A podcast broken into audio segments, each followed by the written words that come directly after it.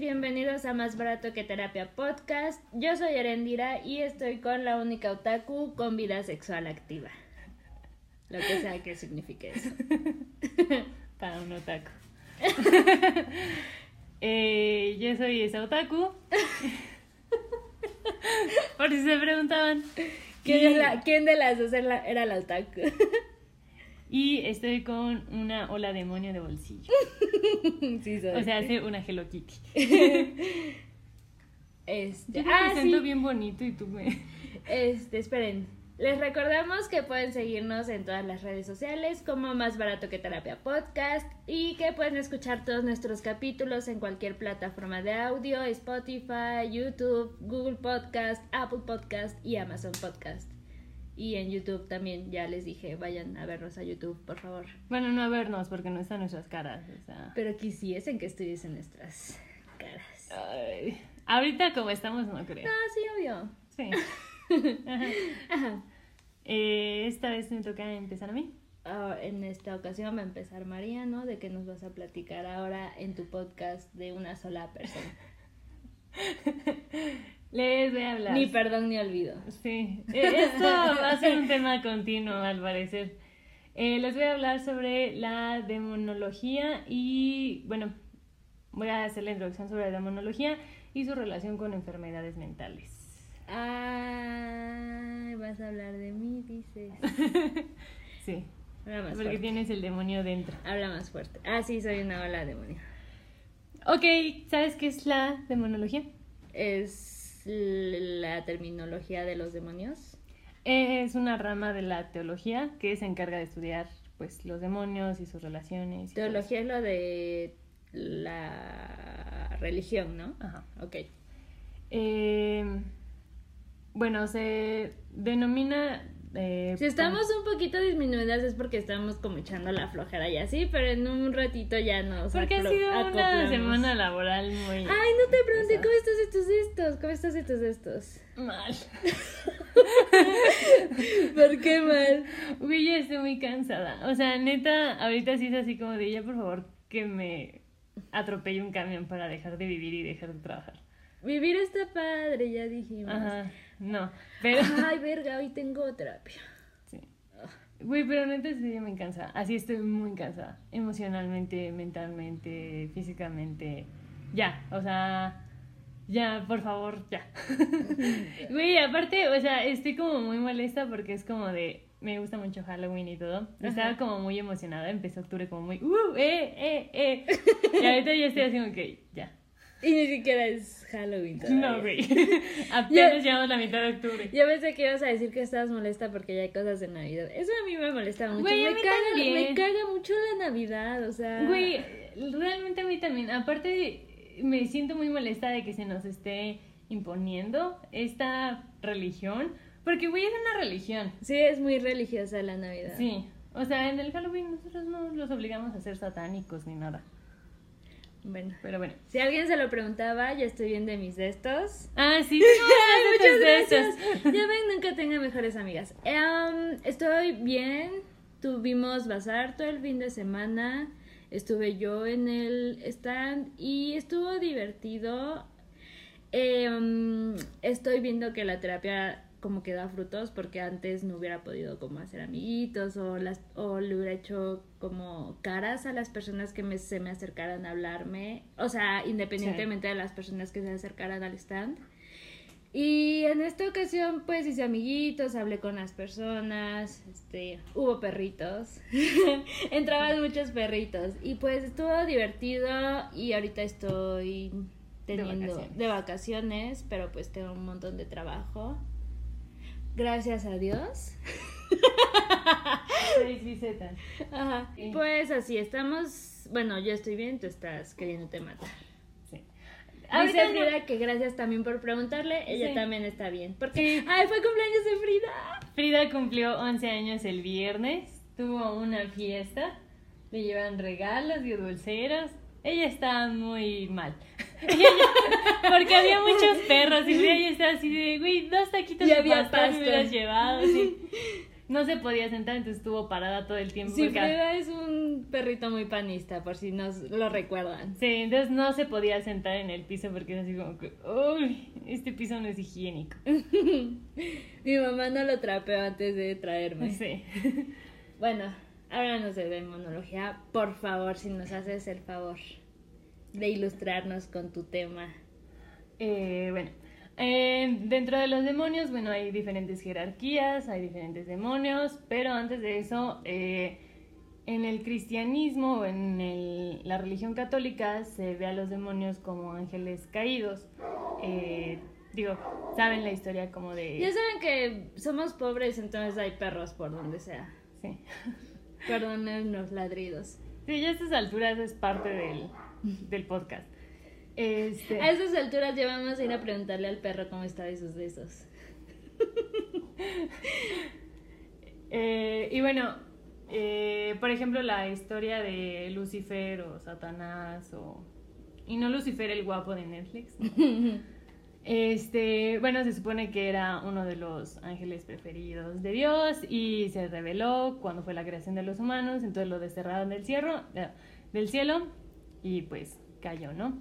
Este, Lucifer guapísimo. Güey, sí, habías visto esta de que eh, le pidieron a un escultor que esculpiera a un Lucifer y lo hizo muy guapo y muy mamado, entonces le pidieron a su hermano que lo hiciera y lo hizo más guapo y todavía más mamado.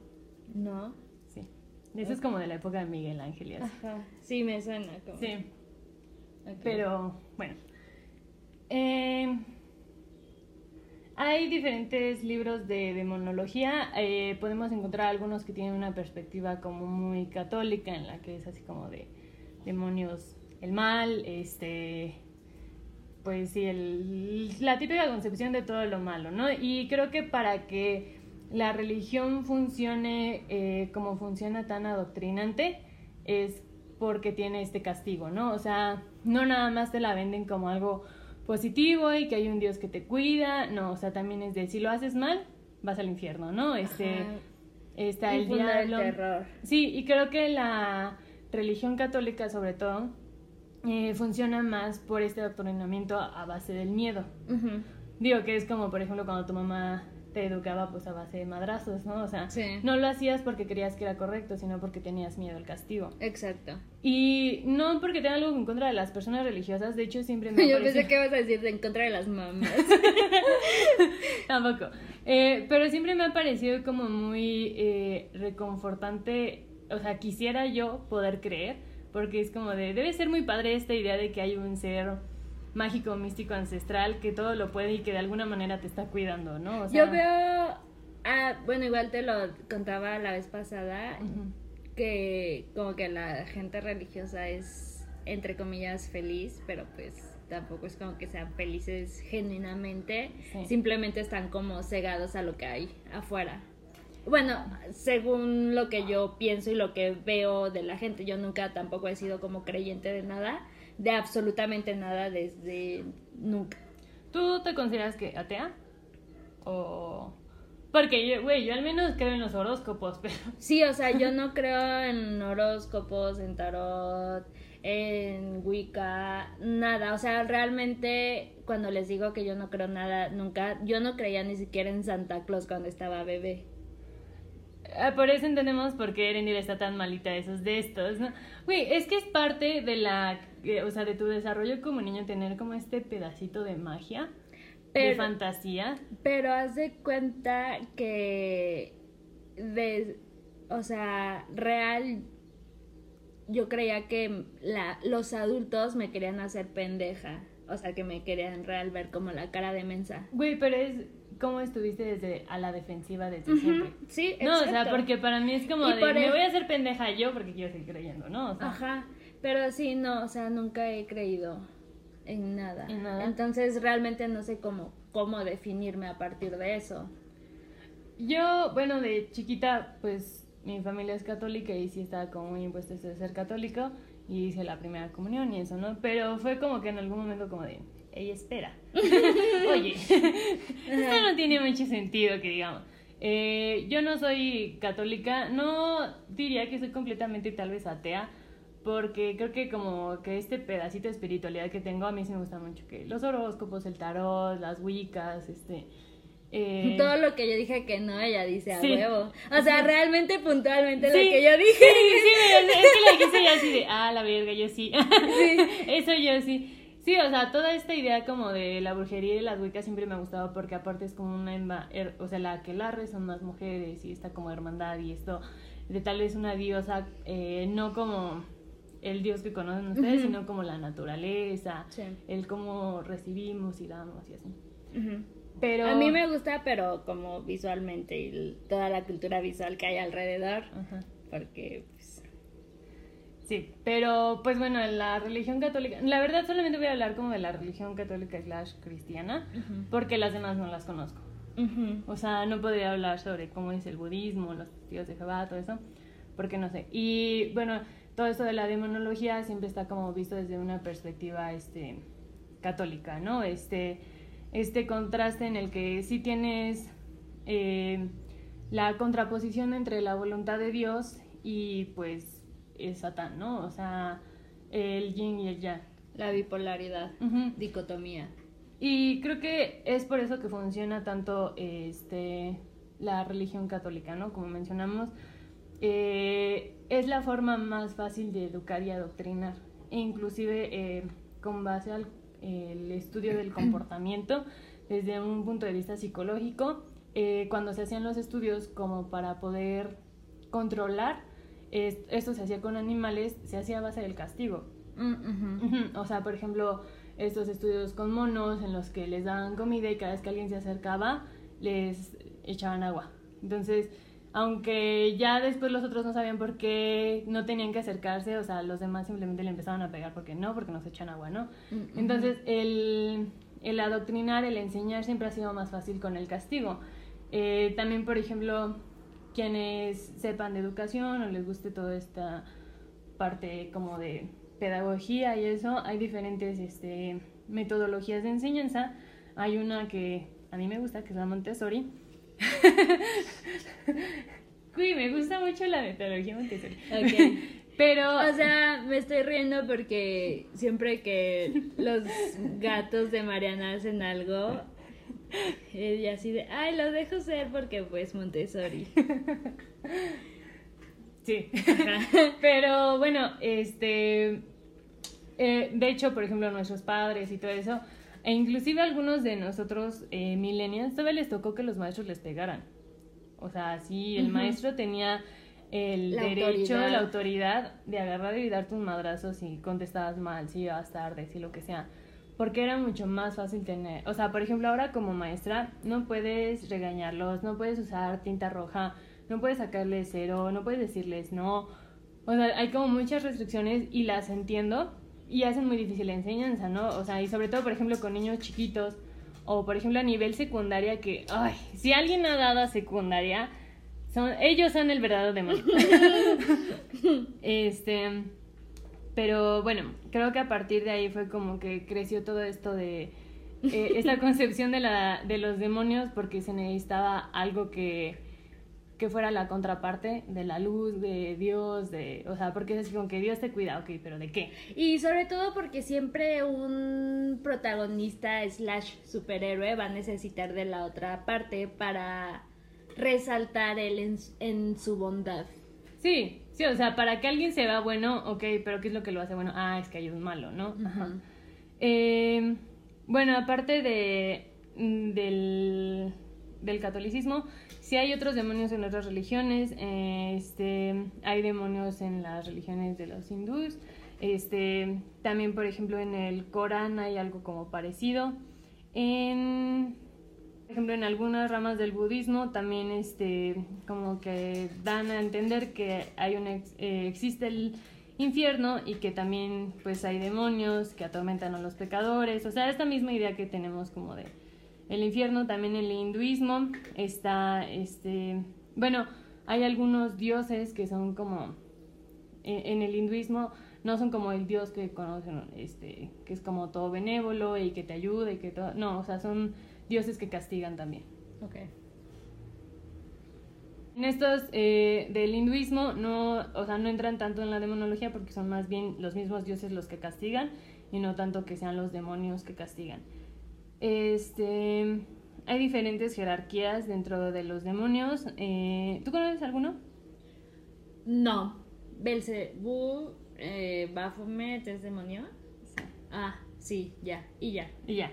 Sí, los que mencionaban en leyendas legendarias. Cuando decía que este, ajá, sí. Palabra de Belzebú. Sí. Eh, realmente, sí, no es este. Creo que son los que más se conocen. Por ejemplo, Leviatán también es un demonio que a veces lo utilizan como un monstruo. Este. Lo he escuchado y mucho últimamente, pero no. No había yo cachado que era un demonio. Sí, el Leviatán, este, a veces creo que, no sé si fue H.P. Lovecraft el que lo utilizó como un monstruo marino, pero bueno, también es eh, Satanás, Lucifer, Belcebú, este, Azaroth, eh, eh, Lilith, hay muchísimos, ¿no? Este, y de hecho Lilith ahorita es considerada como un demonio, pero Lilith fue la mi primer mujer, bueno, según cuenta la historia, no sé, ¿La la, mitología, la Biblia. No, güey, porque en la Biblia no sale Lilith. Lilith. Entonces, ¿cómo se sabe de eso? O sea, porque se supone que fueron como textos que se quitaban de la Biblia porque Ah. no iban ok. con su adoctrinamiento panista. Este, bueno, Lilith se supone que fue la primera mujer, pero como ella no le hacía caso a. ¿Cómo se llama? Adán. Adán. Ajá, este, porque ella no había nacido de su costilla, ella fue creada así como Independientemente. de manera independiente y pues ella no se le se le revelaba mucho a Adán y todo, entonces Adán dijo, "No, esta pinche vieja está loca, ya no, no la quiero." lavaba los trastes. Ujú, sí, no. Entonces fue cuando crearon a Eva a, par- eh, a partir de la costilla, entre comillas, porque así ya iba a hacerle caso a Adán, porque nació de él. Ok. Ujú, Y Lilith la desterraron y Lilith dijo, pues a huevo, en el paraíso está muy aburrido y pues al parecer sí se acostaba con demonios. Que al chile suena más divertida esa. Sí, suena más Esa divertida esa. A, Sí, a que- esa religión sí me uniría. Sí, güey, o sea, que andarle lavando los calzones a un pendejo. Por 10 años, ¿quién hace eso? Sí. Maternar vatos. Uh, No, güey, ¿tú lo has hecho? ¿Jamás? Yo no, ¿Realmente? ¿Tú no? No. ¿No? No. Mm, mm, mm. No, la verdad es que me habla el tanteo. Eh, bueno, ahora eso nada más fue como una pequeña introducción de qué es la demonología. Digo, no les voy a explicar de cada uno de los demonios y de qué hace, porque pues no. Eh, ahora les voy a hablar de algo que se llama la psicopatología, que es la ciencia que estudia los procesos patológicos de la mente en sus distintas dimensiones, o sea, la cognitiva, la conductual, la afectiva, la emotivo-relacional y la social. Este, y presta interés en su naturaleza y los orígenes de, de estos procesos. Eh, esta se encuentra relacionada de la psicología clínica y de la psiquiatría, eh, que es como, bueno, a partir de la patología es cuando se empieza a hacer este, esta distinción de qué es lo normal y qué es lo anormal, por así decirlo. El concepto que tenemos como enfermedad mental ha evolucionado bastante. ¿Viste alguna vez la serie eh, El Alienista? No. Bueno, antes a los psicólogos, bueno, los psicólogos psiquiatras se les llamaba alienistas, porque ellos trataban a las personas que están alienadas de la realidad. Ok. Ajá. De hecho, hay una serie, está muy buena, sale Dakota Fanning y otros actores que no recuerdo cómo se llaman. Supongo que salen más actores en una serie. No, pero sale uno que sale en Marvel, que es como el que controla al soldado del invierno, y sale otro que fue Drácula en una película, Ok. que se parece mucho a Orlando Bloom. Pero bueno, Orlando Bloom está bien deli, ¿no? sí está bien de él. Está deli. La neta. Qué bueno que Katy Perry. Lo hizo papá de su hijo. Sí. Sí, yo también lo haría papá a mi hijo. Bueno, no, güey, Orlando Bloom como que... No, a mí sí me gusta. Sí. Pero. Entonces, eh, mm, Erendira se queda con Orlando Bloom. A mí nada más me gusta en El Señor de los Anillos. Ay, no, qué horror, no. Eh, eh, no. Pero me gusta más su papá. El que sale en El Hobbit. Ufas. Daddy Issues. Oye, Este, este podcast se debería llamar Daddy y Mommy Issues. sí. Sí. Pero... Porque es de lo que más hablamos, güey. No es como que demos ahí un tipo de terapia. No, güey, aparte, o sea, si empezamos a hablar de nuestros problemas, regresamos a que se deben a nuestra mamá o a nuestro papá. O a ambos cuando nos usaron un perro condón. Gracias. Sí, güey. Güey, o sea, O un miso. Güey, con un miso. Ya no usaron el condón. güey, un es miso mucho más barato un perro condón. No se perra las mamás que nos tuvieron. ya, dale. Ok, este. La conducta, así como el modo en el que se ha entendido y cómo se ha tratado, ha cambiado de muchas eh, maneras. En la Edad Media, el término de enfermedad mental era donde adquiría un carácter religioso, ¿ok? Como consecuencia, obviamente, de la iglesia, porque la iglesia estaba metidísima en los aspectos de su vida, en cualquier aspecto. Ya no lo vemos ahorita, ¿no? No, No. no, No vemos a la iglesia metidas en nuestros putos ovarios. no. No. ¿En el tuyo? No, güey. Mm, En el mío tampoco. Y si Entonces, tengo una eh, cruz al revés. Entonces, si el mío, si el mío ovario no está, en el de nadie. No, güey. No, Punto. porque sabemos que la iglesia no es como que se meta en asuntos políticos, Que no le interesa. sociales, este, o que un hombre que juró jamás tener sexo esté opinando sobre cosas, no sé, vaginas y úteros externos. Cuando se supone que no debería conocer ni siquiera uno de esos, pero bueno. ¿Sabrán dónde están? ¿En qué parte del cuerpo se ubican? No. No. Eh, pero bueno, eh, aproximadamente entre el siglo V y el siglo XIII, no sé por qué lo puse en... leerlo. La enfermedad mental aparece con el nombre de demonios, de demonología, ya que las enfermedades y trastornos mentales eran consideradas como posesiones demoníacas.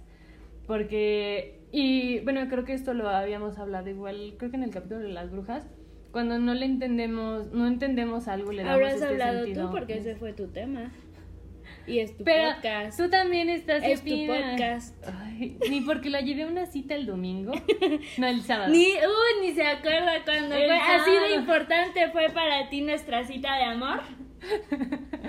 La llevé a una cita de amor, le compré una crepita, la tomé de la mano, paseamos bajo la luz de la luna.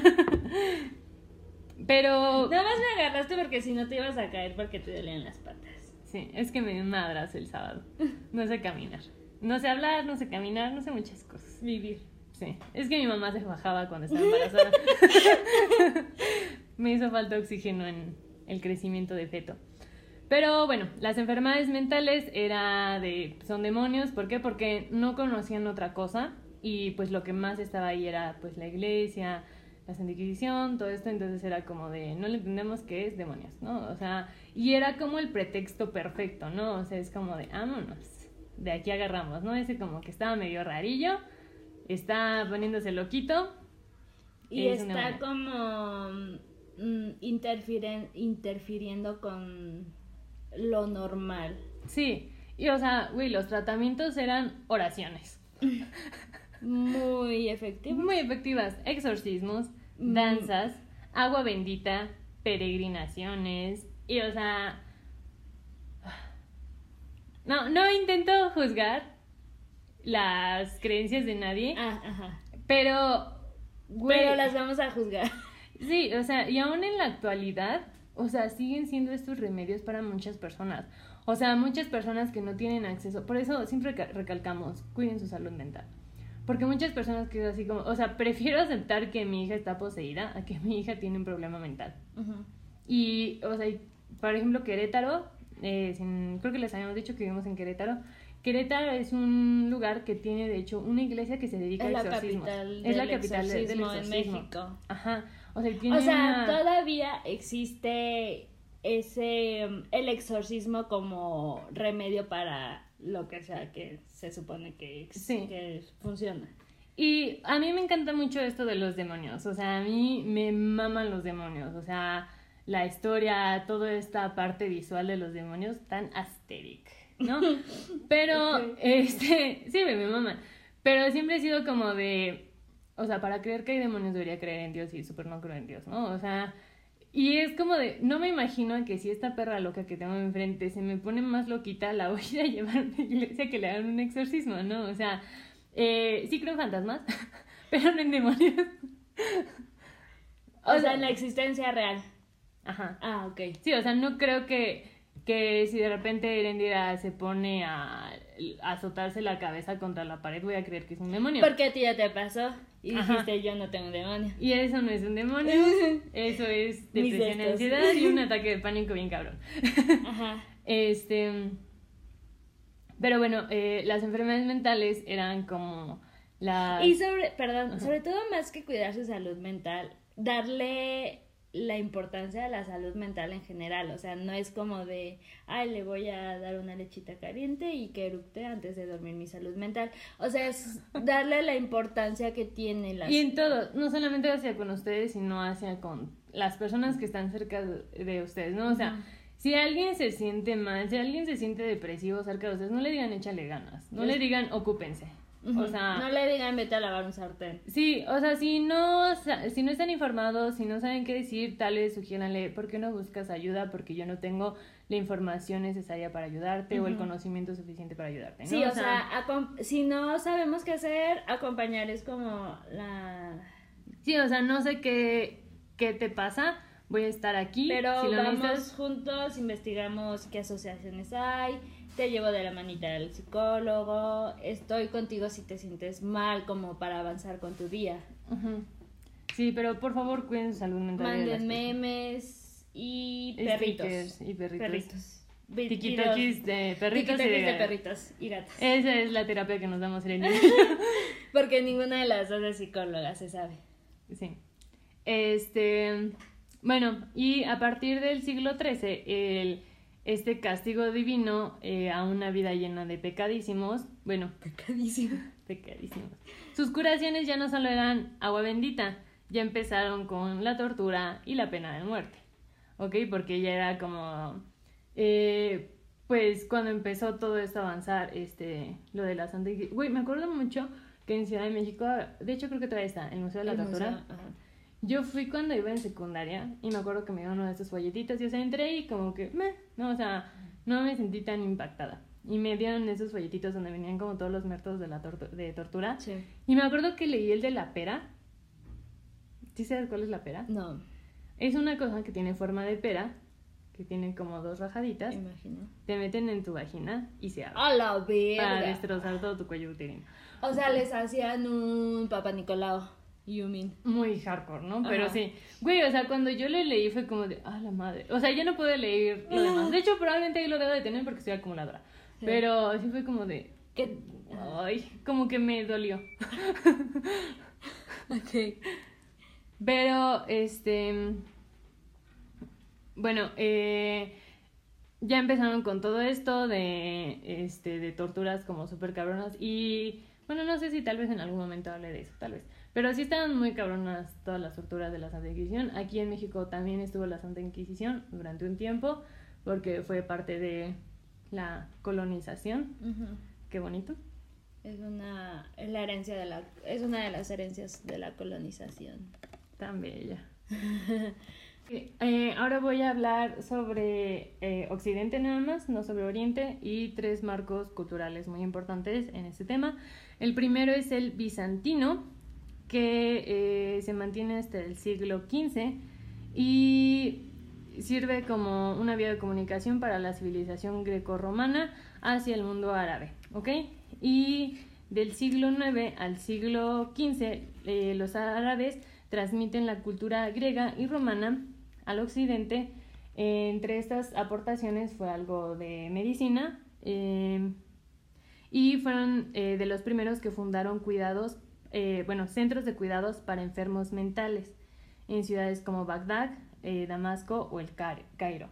O sea, estamos hablando de que ellos son los primeros como en tener como psiquiátricos, por así decirlo. Tener con- ten- estar conscientes de lo Sí, que- bueno, tener un lugar especializado para enfermos mentales.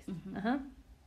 Pero si era así como de esto está está pasando algo con su psicosis y sus restos o no le encontraban explicación y los ponían en un mismo lugar a las personas. Eh, pues supongo que al inicio sí era nada más de junto a todos los que están medio rarillos y ya, ¿no? Porque obviamente hay, por ejemplo, enfermedades físicas que te dan alucinaciones. Por ejemplo, cuando tienes fiebre. Sí. No, o sea, no estás enfermo mental, pero sí afecta a tu psique, ¿no? O sea, empiezas a tener alucinaciones. ¿Alguna vez has tenido una fiebre tan No. cabrona que, güey, yo sí? Ay, a ti todo te pasa. Ay, qué padre, la amiga uno más que tú. No, güey, pero no, no estoy muy orgullosa de eso. Pero, o sea, me acuerdo mucho que estaba muy enferma y me dejaban en casa de una tía y me prestaron el documental de los Beatles. Güey, estuve alucinando con los Beatles toda la perra noche que no sabía si seguía viendo el documental. O sea, no crean que mi alucinación fue, uy, qué divertida. No, o sea, pero más bien no sabía distinguir si seguía viendo el documental o me lo estaba inventando. Entonces hay ciertos datos de los Beatles que no sé si son reales, obviamente los formulo. Sí, no, no, no estoy hablando de alucinaciones de vi a Dios, se me presentó y no. Simplemente aluciné con los Beatles. Ok. que es casi lo mismo. Ajá. Se me presentó Dios y me cantó. Una de las figuras de esta época que más destaca en la psicopatología es eh, una obra que se llama Avicena, que es uno de los cánones de medicina. No me pregunten bien, nada más tengo el dato. Todavía no llego a ese apunte. Eh, y bueno, por último, el cristianismo ha sido el marco cultural que más ha influido a Occidente, obviamente porque la Iglesia Católica comenzó la instauración de medidas de persecución a toda persona que estuviese relacionada con brujería, magia o locura. Las tres por igual porque las tres son lo mismo, ¿no? O sea, si esta persona es bruja, si esta persona hace magia, si esta persona está loca, en no el mismo entiendo lugar. ninguna de las tres, entonces. Vámonos. Este, y las personas con estas prácticas eran disidentes o peligrosas, ¿no? O sea, ya atentaban hacia todo lo bueno y... Sí, güey, obviamente. y Las que- buenas costumbres. Las buenas costumbres. Eh, bueno, en la Edad Media se buscaba establecer una distinción entre los locos y los endemoniados. Eh, de hecho, hay algunos libros, ah, por ejemplo, de Alberto el Grande, Santo Tomás, bueno, como santo, o sea, todos estos religiosos, porque muchos de los libros que fueron creados en esta época son por religiosos. Y de hecho, o sea, estuve intentando buscar como libros y todos eran como la demonología desde la vista de santo, no sé qué vergas, ¿no? O sea, y es... Pues es que, o sea, eran las personas privilegiadas que tenían acceso a una pluma y un tintero. Ajá. O sea, así de fácil. Sí, o sea, por ejemplo, Sor Juana, o sea, se volvió monja por eso, para, Sí, para poder, poder tener, tener acceso, acceso a esto. a- Sí, porque A los medios que le permitirían hacer. para poder leer, ¿no? O sea, Ajá, aprender a leer. aprender. Eh, y sí, o sea, casi todo lo que hay les voy a recomendar un libro. Está como... Deja de las chichis. Es que me están sudando. El underboob. Es que talla grande. Pero bueno, eh, les voy a recomendar un libro. que, eh, no crean que se van a invocar demonios de nada, ¿no? Está como Demonología 101, ¿no? O sea, muy básico si quieren entender algo de eso. Eh, y bueno, algunos de estos libros establecen las relaciones entre la enfermedad mental y eh, todo eso de la demonología, ¿no? A partir de... Y no, obviamente no todas las personas religiosas eran malas, algunas realmente intentaban como que encontrar un porqué, ¿no? O sea, algunos entraban a la religión por esto mismo que les decimos, que querían tener acceso al conocimiento. O sea, y era la única forma de acceder a. Eh, que aún así los, los doctores de esa época, o sea, todo lo que conocemos como de salud mental y de salud física, por ejemplo, los padres de la ginecología eran unos putos matadores. O sea, todas estas ilustraciones reales que tenemos de mujeres, o sea, ellos cortaban a las mujeres ¡Oh, para la poder verga! Ay. ¿Por qué son así, Y hombres? algunas de ellas... Parito, dejen de existir, porfa. Sí, y algunas de ellas no estaban, o sea, no habían muerto. No habían muerto. Ay, Ajá. no. O sea, las, las abrían, o sea, y eh, literal las rebanaban a la mitad para poder ver cómo era el sistema este reproductivo y algunas de estas estaban embarazadas y como querían ver el proceso de los fetos las abrían con el feto todavía adentro. Ay, pero salvemos las dos vidas, por favor. Ajá. Sí, entonces ah, qué padre es los padres de toda la medicina, ¿no? Eh, bueno, en los casos en los que se consideraba que la locura no obedecía a una posesión demoníaca, las víctimas, pues bueno, ya podían ser cuidadas o atendidas en sus casas. Y de no ser así, pues los llevaban a cárceles, ¿no? Este, la, casi toda la Edad Media, ya no tan Edad Media, todos los enfermos mentales eh, eran, este... Enviados a cárceles. Sí, no, o sea, primero pensaban que estaban este, poseídos. Ya, eh, mientras poco a poco que pasó todo este pánico y fue como de, bueno, tal vez nos estamos mamando y estamos matando mucha gente. Bueno, igual y si está loquito, pues mándalo a su casa y que lo cuiden a loquito. Si no tiene casa, si no tiene familia, pues mándalo a la cárcel, ¿no? O sea, para no tenerlo ahí en la calle. Sí, hasta los 1900, terminando 1900, todavía sucedía en México. Y realmente los cuidados que han tenido los enfermos mentales a lo largo de la historia han sido pésimos. O sea... Sí, o sea, realmente eh, um, en la actualidad todavía hay familias que si tienen a un niño con hidrocefalia o cosas así, lo dejan encerrado de por vida y no lo dejan salir a la calle ni que la gente ni siquiera se entere que, de su existencia.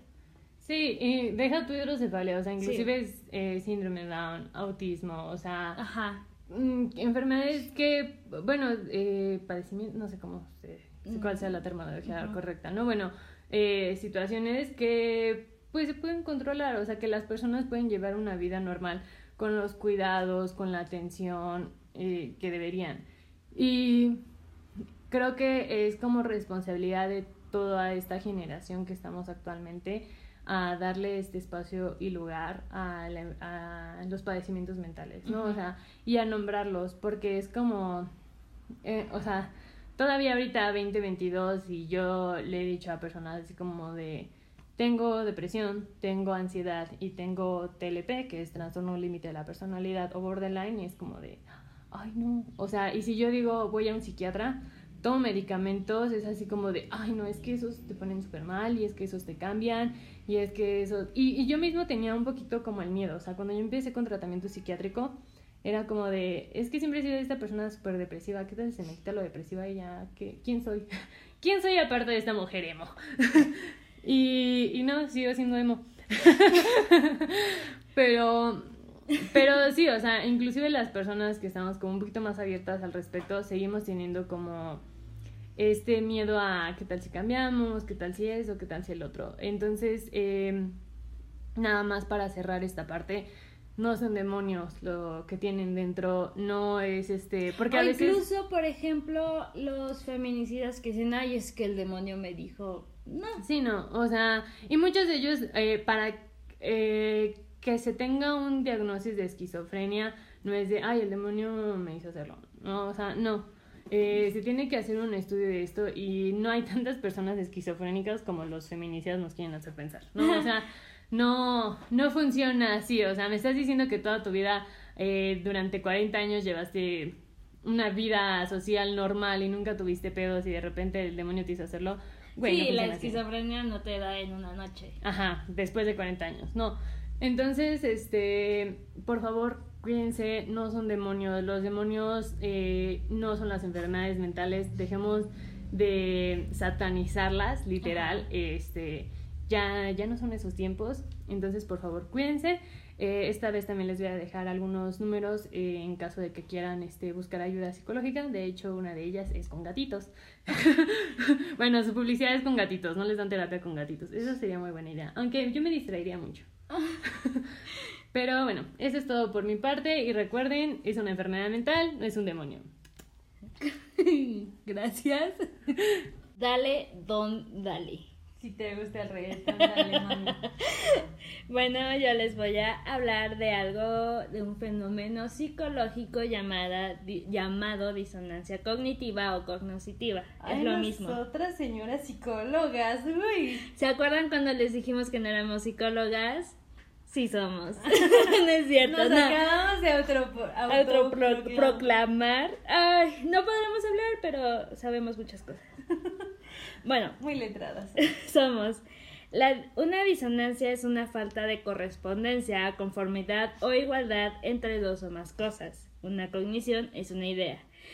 Entonces, la disonancia cognitiva es cuando dos ideas se contraponen en tu cerebrito. No es como que Mariana tiene una idea y yo tengo otra. No, en una misma persona se contraponen dos ideas. Güey, bueno, continúa, porque tengo muchas cosas que decir Vamos a hablar de mi, de mi divorcio. bueno, sí, situación sí, que pasa en mi divorcio. Sí, sí, tienes razón. Bueno, Como personas vamos reuniendo y buscando la información. Y perdón si me oigo mucho de que voy leyendo, pero pues es información que obviamente, como no soy profesional en la salud mental. ¿Qué? ¿Me engañaste? ¿Qué? Eso es una disonancia cognitiva. Les acabamos de decir que sí, pero ahora ya no. Bueno, este, pues tengo que tener los datos, ¿no? datos duros. Datos duros. No, no son tan duros, son mazo. Como el Como slime. Como el tic-tac que te mencioné. Así. Bueno, como personas vamos reuniendo y buscando la información que se adecue o esté en armonía con las creencias que ya tenemos. Entonces, cuando ocurre una disonancia, se produce un malestar psicológico en nuestro cerebro, pues tenemos, como ya les dije, dos ideas que no son compatibles o se contraponen. Efectos especiales. Que se Estas dos ideas se van a contradecir entre sí. Cuando nos encontramos en un punto o estado de disonancia, significa que estamos en conflicto con la información que estamos recibiendo del exterior. Entonces lo más natural para nosotros y nuestro cerebro es buscar reducir ese conflicto de alguna forma. Intentamos racionalizar o justificar estas ideas y la manera de hacerlo de nuestro cerebro es crear una tercera que nos ayude a justificar nuestra la información que ya teníamos y que sí nos hace sentido. Entonces, estas bueno, ¿eh? ¿Qué? ¿Puedo usar mi mano? ¿Puedo comentar algo? Sí, por favor. Este, bueno, este comentario de lo de mi divorcio es porque, aunque yo tenía como, o sea, aunque yo me creía una persona feminista y que tenía ciertas ideas y que, o sea, inclusive que si Erendira hubiera hecho lo que yo hubiera, yo, lo que yo hice o lo como yo estaba actuando hubiera sido así como de, güey, despierta por favor, ¿no? Y una parte de mí era como que me gritaba dentro así de, güey, por favor, ya, ¿no? O sea, deja, porque sí fui muy pendeja. O sea, era así como de, ya, por favor, o sea, neta, yo misma era como un conflicto diario, o sea, un, literal un tormento diario, o sea, de, es que sé que no debería, pero... Aquí estoy. Pero aquí estoy y que, o sea, no, no puedo hacer otra cosa, ¿no? O sea... ¿Y qué, um, qué idea o ¿Cómo justificabas tu, tu estancia todavía en esa relación? O sea, es que yo era como... O sea, sí tenía como yo esta idea que, o sea, sé, aunque en teoría sabía como que todo esto del amor romántico y que es solamente una idea social, un, una construcción social que nos impone, la, la, la, ¿no? O sea, aún así yo era así como de, bueno, esa persona era mi pareja, o sea, fue mi primer novio desde los 17 años, o sea, y era como de, bueno, es mi primer, y es esta idea del príncipe azul de solamente es él y no, no he estado con otra persona y la, la, la, ¿no?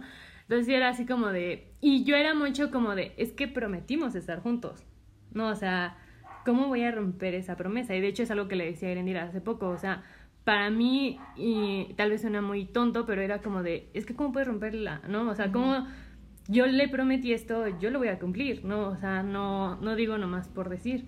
Entonces era como de... Te, dices a ti misma, yo sí soy una buena persona y, y parte de ser buena persona implica continuar con mi promesa. Sí, y güey, o sea, por ejemplo, yo siempre le decía durante la relación que yo era una mala persona y que él era una buena persona. Para que vean lo pendeja que fue Mariana, su ex es un racista. Y racista proclamado. Le incomodan las personas negras nada más. Nada más. nada más. Pero, o sea, sí era como mucho conflicto interno porque era como de, o sea, y realmente esta persona, digo, no fue un pendejo toda la relación. Y yo creo que, por ejemplo... Bueno, tuvo sus highlights. Pero, güey, o sea, sí era como de, o sea, realmente hubo un momento en el que era muy mal pedo, o sea, y que yo era así como de, ¿por qué sigo aquí, no? y, o sea, yo creo que eh, en este sentido, tu disonancia te llevó realmente a un trauma. Sí, y de hecho, o sea, si ustedes me preguntan qué pedo con 2021, hay muchas cosas que no, no recuerdo. O sea, hay vacíos, lagunas mentales enormes que es así como de, no, no puedo. O sea, realmente no puedo. Y, y sí, hiciera como, y o sea, a lo largo de todo este año, o sea, fue como un trauma muy cabrón porque era, era esta lucha continua conmigo misma, ¿no? Y, eh, y por ejemplo, veía como las personas me decían cosas, así como se molestaban, era así como de, güey, o sea, entiendo que se molesta, y que me, pero no, no puedo, o sea, realmente era de, mm, no, no puedo, y realmente sí es un tormento mental, ¿no? O sea, eh, yo sé que todos hemos tenido como esta parte de disonancia eh, cognitiva en pequeños temas, tal vez, ¿no? Algunos más pequeños, otros más grandes, pero es un tormento mental porque tienes estas dos partes de ti peleando constantemente en tu cabeza todo el tiempo y, o sea, es ideológico, emocional, mental, o sea, y te afecta físicamente. Sí. Bueno, estos mecanismos nos ayudan en cierto punto a, distanciarnos de las víctimas para así crear una idea de que nosotros no seremos víctima más, una víctima más de cualquier tipo de violencia. Hasta cierto punto nos aleja de la realidad, ¿cierto? Sí. Güey, sí, cuando a mí, o sea, cuando iba a terminar la relación en que hablé a este grupo de mujeres, y le conté mi situación ah, y me dijeron así de, bueno, te vamos a catalogar como violencia psicológica y económica y así de, no, no, no, no me estás escuchando. No me estás entendiendo. O sea, a ver, déjate vuelvo a explicar. Y así de, sí, por eso. Y así de, no, güey. O sea, es que tú no me conoces. Yo no sufriría violencia. O sea, soy, soy chingona. Cristian y Catepec. soy Traigo mi filero. Traigo mi filero. Sí, güey, sí. Ah, y bueno, esto no es positivo para nadie más que para el victimario porque lo deslinda de sus acciones y hasta cierto punto nos expone a más violencias. Ejemplo, la existencia de estos gurús o mm, como coach. coaches y también como estas em, por ejemplo las personas que te hacen el cómo se llama la constelación familiar no que te dicen tú no vas, o este, estos mecanismos de creencias que te dicen, tú no vas a aprender y no vas a salir del hoyo hasta que tengas que, hasta que hayas aprendido lo que esta situación te está dejando en tu vida y todo esto. Y esto es súper revictimizante. El, que te digan así como de, es que... Eh, o sea, lo que estás aprendiendo de esto, o sea, de de por qué tendrías que estar enojada, esto te hizo crecer, o ve hasta dónde estás, tuviste que pasar por esto para llegar a esto, y es como de, güey, no tuve que pasar eh, los momentos más traumáticos de mi vida para sí, o sea, aquí. Ejemplo, el pobre es pobre porque quiere. O sea, ah, esto deslinda de su culpa como al sistema, al gobierno y todo, y te dice, las dos ideas son, quiero tener éxito económico, pero no lo estoy logrando porque allá afuera. Pero dices, no, porque yo lo estoy haciendo y yo me estoy chingando y yo estoy trabajando de sol a sol y seguro lo voy a lograr. Porque quieres, porque justo quieres lograr este éxito económico, ¿no? Um, todos estos sistemas de creencias no toman en cuenta lo que existe afuera, lo que está sucediendo, cómo influye como todo este sistema, la violencia y todo esto en tu situación.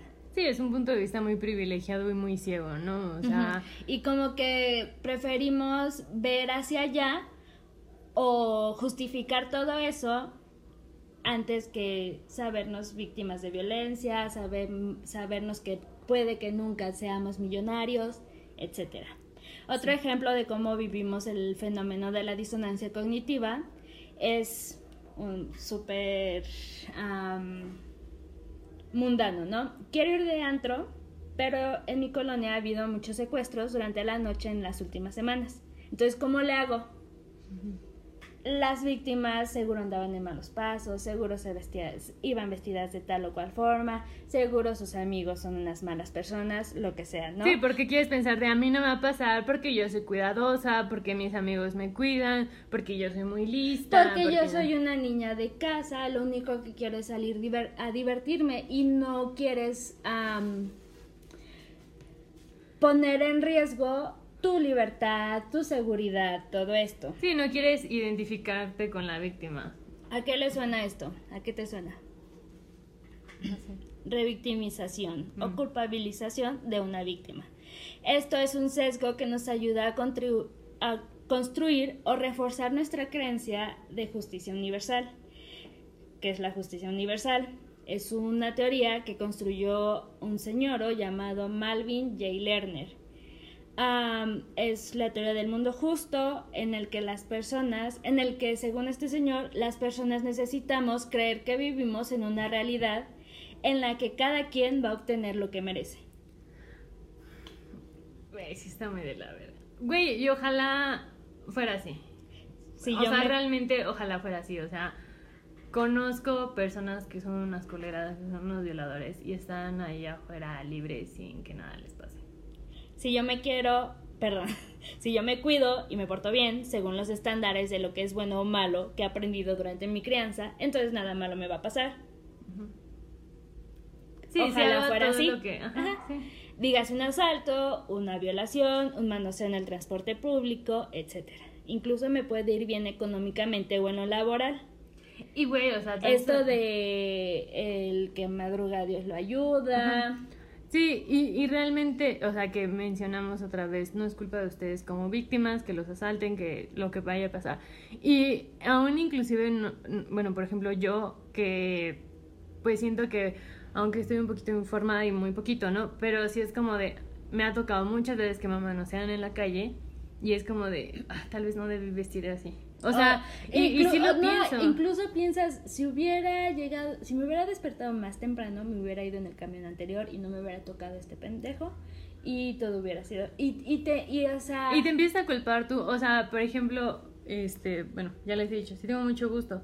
Y es, o ¿Qué? sea, aunque yo no quiera, o sea, una blusa que a mí me queda escotada, pues a una niña sin busto le queda normal, ¿no? Y es como de verga, o sea, si ya sé que con esta se me ve mucho, y es que con este brasier, y es que con, o sea, realmente me empiezo a culpar a mí, porque un pendejo fue el que me manoseó, ¿no? O sea, pero sí empiezo a decir, y creo que sí es como esto de, bueno, es que entonces tal vez a la otra, si no me he visto así, no me van a hacer esto otra vez. Ajá. Y o sea, la- las personas que prefieren revictimizar a las víctimas es como de, no, yo me quiero seguir vistiendo así y no. Sí, fue culpa de ellas, ajá, porque sí. Es culpa de la otra persona y no mía.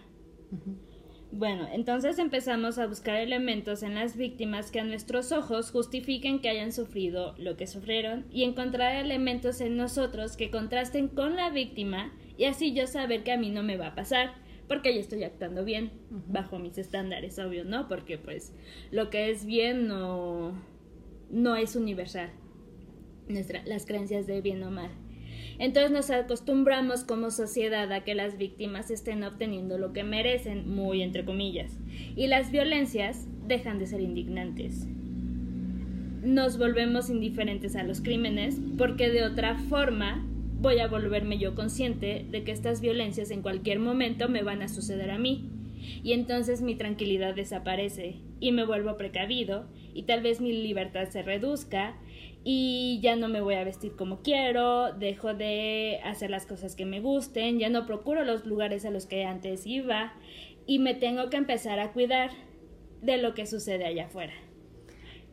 Güey, por ejemplo, algo que como que sí me caló mucho fue, por ejemplo, el escuchar personas cercanas, llámese familia o amistades o conocidos, que critican a las mujeres que sufren violencia doméstica. Que es así que, ay, pues ellas por pendejas. ¿Para qué están ahí, no? Y es así como de, verga, entonces yo era la pendeja. Ujú. O sea, y es así como de cómo voy a hablar contigo de eso si tú estás diciendo eso, ¿no? Y, y me caga muchísimo y, o sea, si tú persona que lo estás escuchando sigues pensando de, pues sí, les pegan ahí por pendejas porque ellas quieren seguir ahí y que luego llaman a la policía y ellas mismas defienden al marido y que no sé qué, güey, o sea, no entiendes el contexto que tienen, o sea, el, eh, ¿cómo se dice? O sea, que ya las tienen tan, este... mm, Brainwash. coco este, no sé, o sea, ajá. de que, que realmente ellas no lo ven, o sea, y, y, y ellas no lo, no lo ven como violencia. Hay Sí, mujeres porque que la estado- violencia no es de un día para otro, va. O sea, esto de la rana, ¿no? Este, si tú metes una rana en un En eh, agua en agua hirviendo, obviamente va a saltar y se va a ir. Pero si va, si el agua va, este, Poco a poco, poco, a poco sí. calentándose mientras la rana está ahí, la rana no se va a dar cuenta hasta llegar a un punto de violencia extremo que es Sí. feminicidio. Y de hecho, bueno, más adelante voy a hablar, uno de los temas que quiero hablar es de narcisistas y sociópatas. Y, o sea, tú no lo, tú no lo ves, porque aparte estas personas son muy listas en cuanto a eso. O sea, tienes este boom de amor, de cariño, de atención, de todo, y, y te vuelves como adicta a esta violencia. Yo, o sea, es lo que me decía mi psicóloga, o sea, tú ya eres como adicta a este tipo de violencia, o sea, de, de si no me si no me trata así, entonces es como de... Porque según tu historia, tú aprendiste que eso es amor. Sí, y por ejemplo, o sea, ahorita con quien estoy saliendo, que luego le digo, ah, voy a estar con mis amigas y como que una parte de mí espera que se enoje. Y es como de, ¿qué pedo? ¿Por qué no se enojó? ¿Qué no me quería ver? ¿Por qué no se está enojando y me la está haciendo de pedo? O sea, realmente el reaprender todas ese tipo de cosas que es un amor sano es muy difícil. Sí. Y bueno, entonces implica implicaría esto que vamos a tener que confrontarnos a nosotros mismos y nuestras ideas y creencias sobre lo que construimos en nuestra persona y nuestra identidad. Entonces buscamos una idea que nos, bueno, nuestro cerebro encuentra una tercera idea que nos beneficie antes que confrontar estas dos ideas y llegar como a un acuerdo entre nosotros, ¿no? Este, este mecanismo se vuelve colectivo, esto de culpar a las víctimas porque me resulta más fácil. Y cómo cuidarnos y como ciudadanos nos volvemos pasivos y sin interés de exigir, a las instituciones que hagan su trabajo, que es asegurar nuestro bienestar. Sí, porque se quejan más sobre que rayamos paredes que porque mataron a una niña. Y pues adivinen a quién le mama provoca la, la reproducción de este tipo de ideas a las mismas instituciones y a los gobernantes, porque así nos, tiene, nos mantienen callados. Porque, este, por ejemplo, ¿por qué desaparecieron a los años, otra vez. A los ¿Por qué desaparecieron a los estudiantes de Ayotzinapa? Andaban en malos pasos, andaban de revoltosos, robaron camiones, etcétera. Sí, porque es eso, o sea, todas estas personas que buscan justicia social, es así, son unos revoltosos, son unos... No, por ejemplo, tú eres una madre de familia, tu hijo va en la escuela rural de esta, ¿no? De Ayotzinapa. Y dices, a sus compañeros los mataron. En cualquier momento pueden venir con mis hijos. Pero no, no creo, porque mi hijo es bien portado, mi hijo no anda robando camiones. Ajá, o sea, es esta idea de Sí, tratar de salvarte. Sí, porque, o sea, y de hecho, personas que vivimos en México, que conocemos la delincuencia, que hemos sido víctimas de robo, de, de acuerdo, lo que sea, o sea, el, si somos conscientes de todo, o sea, inclusive, por ejemplo, él y yo que sí somos como conscientes, pero a veces es como de, Ajá, o sea, a veces es como de, pues vamos a pagar un poquito eso y vamos a irnos a pedir y salirnos a las 3 de la mañana y pedir un Uber, ¿no? Porque sí, o sea, si nos ponemos a pensar así de todo, pues no saldríamos nunca. O sea, no saldría de mi casa y, y creo que llega un momento en el que estás tan empapado de estas noticias, de todo lo que está pasando, es como de... Si salgo a la tienda, ¿qué me va a pasar? Sí. Sí, o sea, yo cierro las, ya, o sea, mi casa así. Sí, pero o sea, por ejemplo, nosotras decidimos como olvidarnos un ratito de eso, ¿no? El mecanismo de defensa de estas personas es culpar a las víctimas y justo esto hacer el contraste entre yo que soy un buen ciudadano, buena persona, buena mujer, buena mamá, buen niño. Es que mentalmente es más fácil. Claro, es y, lo que... Ajá, Y, y bueno, por ejemplo, lo que estaba diciendo Erendira, yo le entiendo también como, por ejemplo, ir a terapia o sea, ir a terapia es un enfrentamiento a ti mismo, ¿no? O sea, y por eso no muchas personas lo hacen, ¿no? O sea, porque estás cuestionando absolutamente todo. Y esto supongo que es algo parecido, o sea, es estarte cuestionando tanto lado A como lado B. Todo lo que has aprendido en tu historia como persona lo tendrías que poner uh, en duda. Sí, o sea, por ejemplo, estas personas como súper religiosas de quiero tener sexo pero no debería tener sexo. Y créanme que, o sea, conozco personas aún en 2022 que tienen veintitantos años que siguen teniendo este, este conflicto como de es que quiero y tengo el deseo sexual porque es completamente normal y natural, a menos que seas asexual, ¿no? Pero, o sea, de ahí en fuera es súper natural el que tengas deseo sexual, ¿no? Y es como ese conflicto de, pero es que no debería porque... Porque no estamos casados, no tenemos cuestiones morales, cuestiones religiosas. Ajá, y... Um, yo iba a comentar algo, pero ya se me olvidó. Pero X. Entonces, si preguntamos por qué desapareció esta niña, seguro su novio la desapareció, seguro salió vestida tal, seguro su mamá no la cuidó. Uy, el caso de Devani. O sea, dejaron de pensar en el pinche eh, taxis o en los sospechosos, pero era de pinches amigas culeras. Ellas fueron las que no sé qué. Güey, las amigas no fueron quienes la Sí, desaparecieron. porque cualquier persona amigas- puede tomar un taxi, pero Ajá. yo me puedo salvar de tener amigas culeras. Sí, y era así como de, a mí no me va a pasar porque mis amigas no son unas culeras. A mí, pues bueno, sí tengo una amiga culera, pero... Pero no culeras, sí. No, no, nada más. Bueno, y entonces las... Me dice Otaku. Las autoridades se deslindan de no, de no ejercer su trabajo adecuadamente y al mismo tiempo encuentran excusas para seguir haciéndolo de la misma manera. ¿Qué pasa cuando una mamá va a denunciar que su hija está desaparecida? Seguro se fue con el novio. eh, al rato llega, eh, Y denunciar a una persona, bueno, obviamente también a veces a niños, ¿no? Pero denunciar que una persona adulta está desaparecida es un pedísimo, porque es así como de, ¿cómo sabes que no se fue?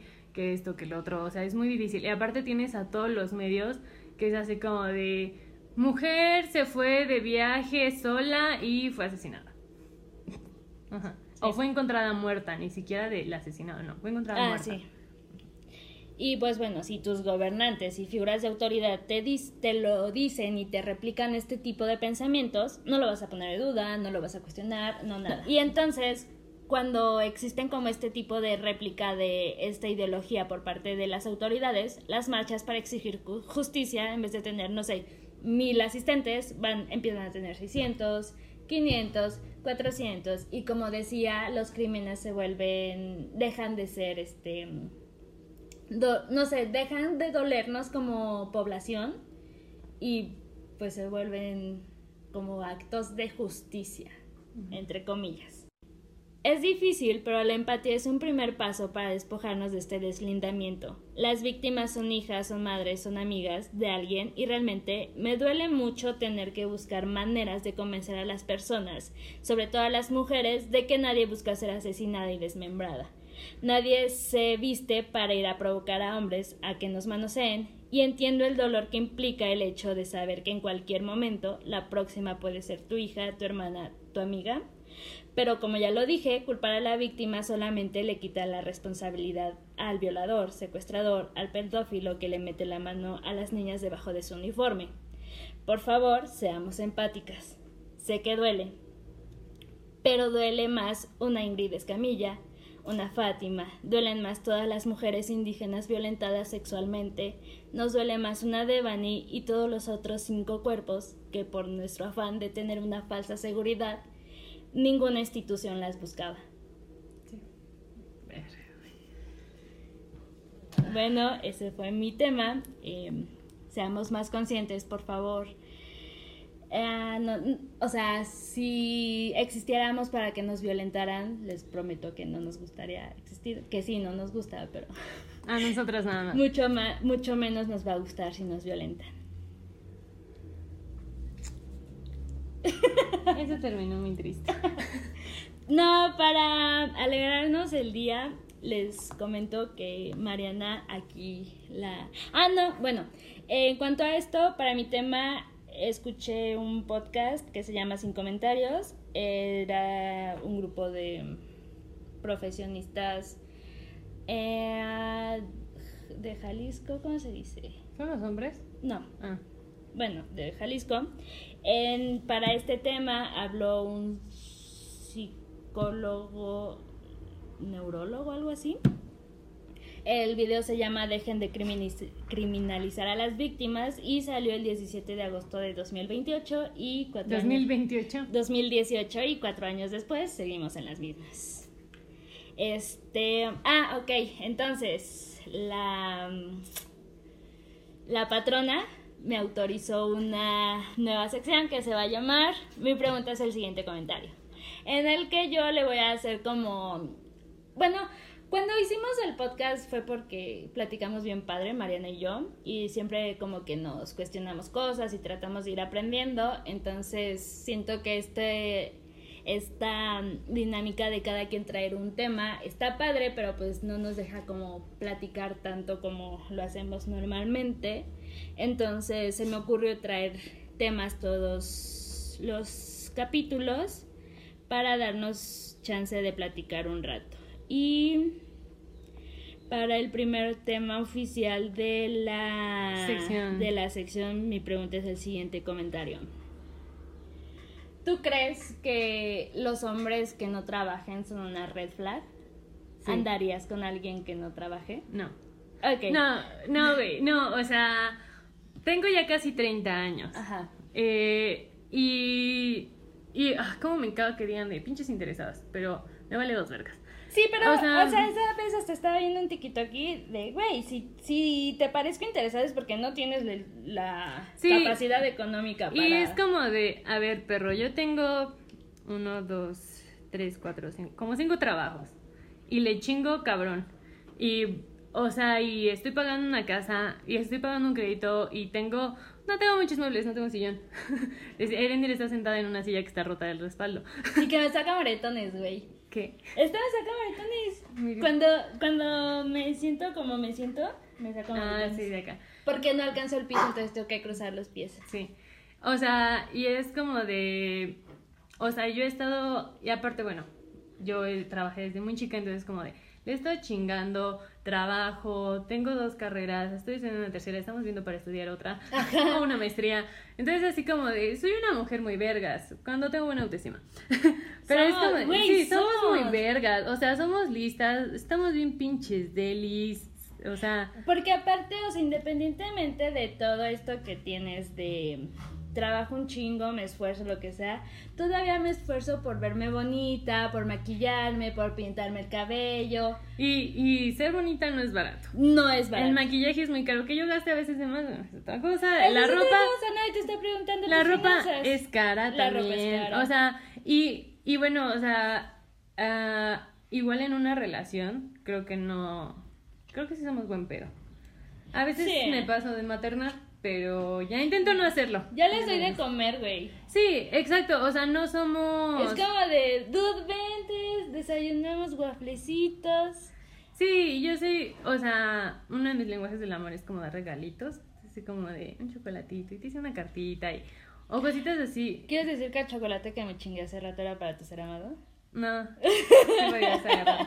El chocolate que sí, ya se lo di. ok. Pero, o sea, sí, e inclusive con Erendira o, o con mis amigas como, digo, a medio de mis posibilidades económicas, ¿no? Sí, Como- claro, o sea. Pero, o sea, güey, aparte, ahorita, la persona con la que andaríamos... Güey, yo doy los alguien- mejores regalos del mundo.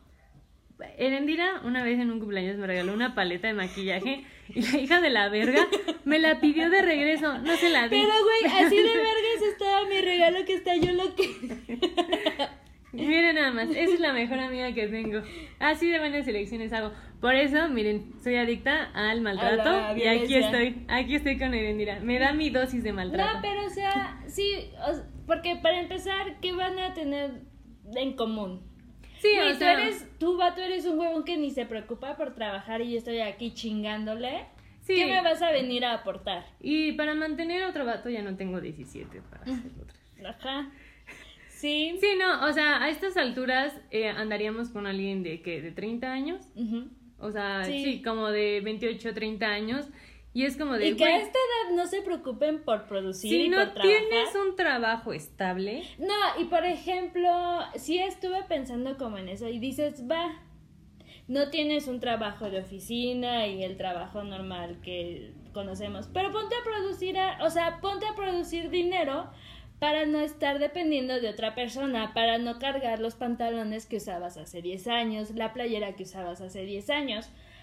O sea, porque las dos tenemos nuestra marca. Qué chingón sería para cada una que nuestra marca fuera lo suficientemente sustentable para, Para vivir vivir de, eso. Ajá. Entonces, si tú, persona, no tienes un, un trabajo de oficina, al menos, o sea, haz Lo- algo. lo que sea lo que que sea que hagas que te alcance para existir. para mantenerte y no para mantenerte en casa de tus papás. Sí. Ahora, que vive en casa de sus papás, ¿red flag o no red flag? ¿De qué te ríes? De nada, güey. Ajá. No sé. Eh, o sea, cuando empecé a salir eh, con personas, con hombres, o sea, después de que terminé mi relación, me sorprendió mucho la cantidad de, o sea, solamente conocí dos, y conocí varios, solo conocí dos vatos que no vivían en casa de sus papás. O sea, ya sé con ellos o ¿A qué fuera. edad empezaste a vivir sola o, o sea, fuera de casa de tus papás? O sea, yo empecé a vivir fuera de casa de mis papás a los 18. Pero realmente siempre he sabido que no es una situación ideal. O sea, si yo hubiera podido, hubiera sido después, ¿no? Y, y creo que eso es algo que todavía como que intento en cierta manera, porque por ejemplo igual Diana es algo que a veces me decía, ¿no? O sea, de, pues güey, no es tan fácil, ¿no? Eh, o sea, ser independiente, vivir solo, o sea, ¿cuánto pagamos de renta? Y a esa edad, o sea, realmente era una chinga, yo no podía, o sea, yo sentía que no podía, vivía con una pareja y solamente por eso podía. Yo salí de casa de mi mamá a los 18 años también a estudiar, entonces tuve este privilegio de que durante 3, 4 años ella me pagara pues el 80% de mis gastos porque aún así yo trabajaba y o sea durante el durante el periodo escolar trabajaba en vacaciones trabajaba. Entonces pues como que mis gastitos de gustitos lo absorbía yo y sí me pare, o sea, lo mismo, ¿no? Que voy yo a hablar con un vato que vive en casa de sus papás. Ojo, hay muchas situaciones en las que sí es necesario que la persona tenga que vivir en casa de sus papás, ¿no? Ya sea porque los ayuda, porque es, el, es su cuidador, porque lo que sea. De esas personas no estamos hablando, estamos hablando de las personas que por decisión propia, porque no hay como algún factor que los obligue a estar ahí. A mí realmente se me hace un... No, no podría. Y, y lo mismo, ¿no? Estuve saliendo con menos personas que Mariana iniciando el año. Aquí nos lo shameamos. no estamos en los shameando, solamente quiero hacer un punto. Ah. Salí siempre con personas mayores que yo, yo tengo 27, ellos tenían, el mayor era de 35 ¿El señor tenía 35?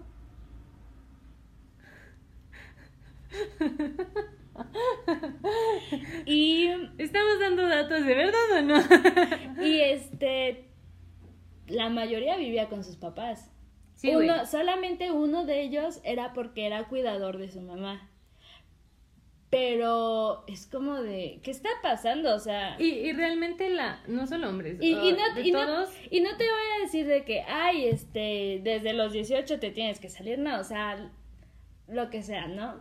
Pero si es como de, güey, si no tienes realmente algo que te obligue a estar ahí, ¿cuál es tu pretexto? Y ¿Cuál es tu pretexto para encajarle tu existencia todavía tantos años a tus papás? Y no pagan renta, pero ustedes pagan con su salud mental al Chile, porque, o sea, las personas que ya están grandes y que siguen viviendo con sus papás, o sea, ellos nos lo dicen, o sea, es de súper difícil. ¿Por qué? Porque ya tienes casi 30 años. sí, ¿cuántos años, tienen tus papás? Ya son unos ancianos. Sí. Y, y, y, perdón, es que tengo, es que este tema me caga la... Es que, güey, ¿por qué siguen viviendo en casa de sus papás? Sí, tiene un pedo muy grande con eso. Yo intento, a ver, eh como a partir de muchas situaciones y a veces sí soy muy fusgona e intento que se me quite eso porque sí lo soy, no, o sea, soy muy criticona y a veces como de a mí qué chingados me importa y es como de muchas cosas que yo juzgaba las hice y hasta peor, entonces como de mm, no sabemos la situación.